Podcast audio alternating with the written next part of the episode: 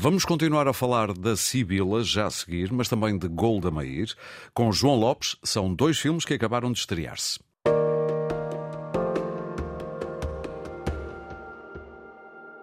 João, muito bom dia. Olá, Aurélio, bom dia. Estivemos aqui a falar da Sibila, a adaptação ao cinema. Não só falamos disso, mas também falamos disso com Mónica uh, Baldac, uh, filha de Agostina Bessa Luís. Uh, o que dizer desta Sibila? Alguém dizia que era uma obra impossível de adaptar ao cinema. No entanto, Eduardo Brito estreou-se nas longas com isto.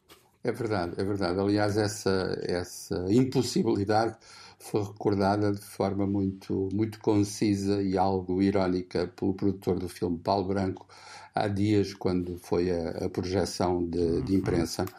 E, de algum modo, faz sentido dizê-lo, porque estamos perante uma, uma obra literária uh, com uma escrita de tal modo rica e complexa que uh, a transposição uh, para, para imagens, imagens e sons de cinema está longe de ser uh, automática. O, o, Eduardo Brito, do meu ponto de vista, nesta estreia na longa-metragem, conseguiu dar uma resposta muito interessante a esse, a esse desafio, porque, e dito de forma necessariamente esquemática, não recusou, não recusou antes integrou a complexidade da, da escrita das palavras de, de Agostina. Uhum. E nessa medida há uma dimensão de, de assombramento, e estou, estou a utilizar uma palavra do próprio Eduardo, de assombramento em todos aqueles ambientes e aquelas personagens que é uma palavra se... muito agostiniana, chamemos-lhe assim. Exatamente, exatamente. E de facto, uh, aquelas duas personagens centrais, a Quina e a Germa, uhum. uh, interpretadas e muitíssimo bem, respectivamente, por Maria João Pinho e, Joana Ribeiro, são um, duas, duas mulheres que, por assim dizer, uh, lutam com, com um destino que nem sempre, ou muitas vezes, não corresponde aos seus desejos mais, mais íntimos.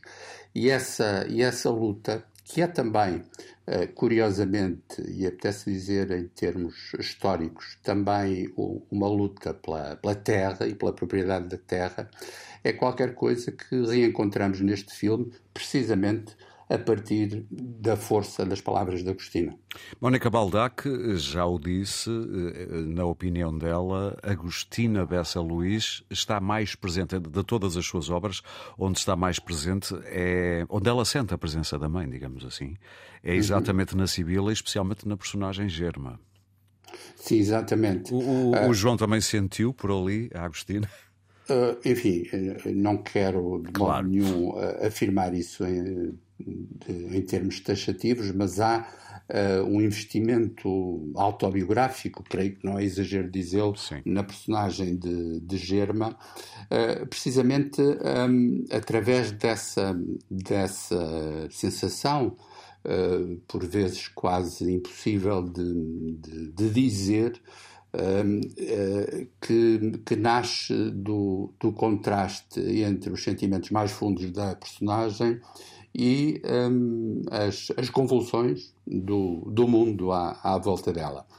E isso, no filme, do meu ponto de vista, é tanto mais interessante e envolvente quanto há uh, uma, uma espécie, aliás, retiro a palavra espécie, há mesmo uma contenção dramática que, até pela distância física que sentimos em relação às personagens, acaba paradoxalmente por reforçar a intensidade dos sentimentos e das emoções. Falamos desta Sibila, da Agostina, de algum modo, e vamos falar de outra mulher poderosa, Golda Meir, foi primeira-ministra de Israel também na altura da guerra do Yom Kippur, em 1973, e acabou de se estrear exatamente um filme chamado Golda, sobre esses 20 ou cerca de 20 dias que duraram, que durou a guerra do Yom Kippur. Eh, com uma Ellen Mirren, diria João, afogada em caracterização. eu apetece-me dizer, e não estou de modo nenhum a, a, a contrariar essa, essa uhum. frase, Aurélio, mas apetece-me dizer, porque não? Sim, sim, exato, tem toda a razão. Poderia supor-se que eu estava a criticar, mas era mais para sublinhar que eu, quando vi a Ellen Mirren, pensei, meu Deus, ela está ali a algures. É, é, isso mesmo, é isso mesmo. E, de facto, enfim, uh, desde, desde os tempos heróicos do, do mudo, que sabemos que a transfiguração dos atores e das uhum. atrizes passa, muitas vezes, por, esse, por essa capacidade de integração da, da maquilhagem, chamemos-lhe assim. Uh, Tudo começou com as também, máscaras, talvez? São máscaras, justamente. Exato. E há, uh, e há muitas máscaras uh, muito bem feitas e outras muito mal feitas. É um Também é verdade. e neste caso, Aurélio, o que creio que importa sublinhar é que essa, essa máscara, essa composição da personagem vai ao encontro daquilo que o próprio realizador, um israelita que trabalha no, nos Estados Unidos, Guy Nativ, uh, sublinhou em algumas entrevistas. Ou seja, do ponto de vista dela, do ponto de vista dele, aliás, um, Golda Meir entrou no, na história e até no imaginário do, do seu país como uma figura hum, algo obscura e no limite desagradável.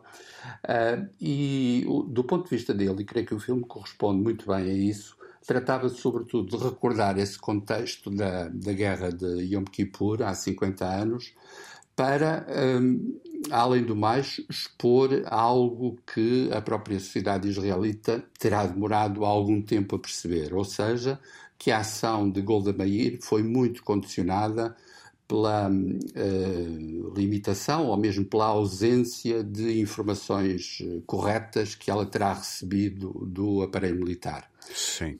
E o filme é sobre isso e, sobretudo, sobre a, a luta interior Uh, certamente política, mas também emocional, da própria Golda Meir. E nesse aspecto, Ellen Mirren uh, compõe de forma muito intensa e ao mesmo tempo muito subtil a personagem. É, um, é uma performance que só por si uh, justifica a visão do filme. Muito bem. Há no finalzinho, e mesmo para terminar, uma conversa já e com imagens reais da verdadeira Golda Meir com Anwar el-Sadat, na altura o presidente egípcio, Verdade.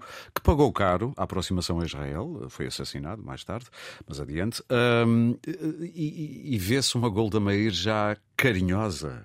Aquela hum. ideia projetada de que é preciso ter a percepção de que ela era impiedosa, de repente estamos a ver uma avó falar dos netos. Isso é muito é interessante. Isso é muito interessante, Aurélio, até porque corresponde até porque corresponde a um trabalho muito interessante e muito uh, sugestivo sobre a herança das imagens documentais. Uhum. Ou seja, cada vez que recuperamos imagens que têm um valor documental, eu creio que é importante, como neste caso, contextualizá-las de forma a não perdermos o fio da história. É claro. isso que acontece aqui mesmo. Exatamente. João, muito obrigado, um bom fim de semana e até ao próximo sábado. Bom fim de semana, obrigado.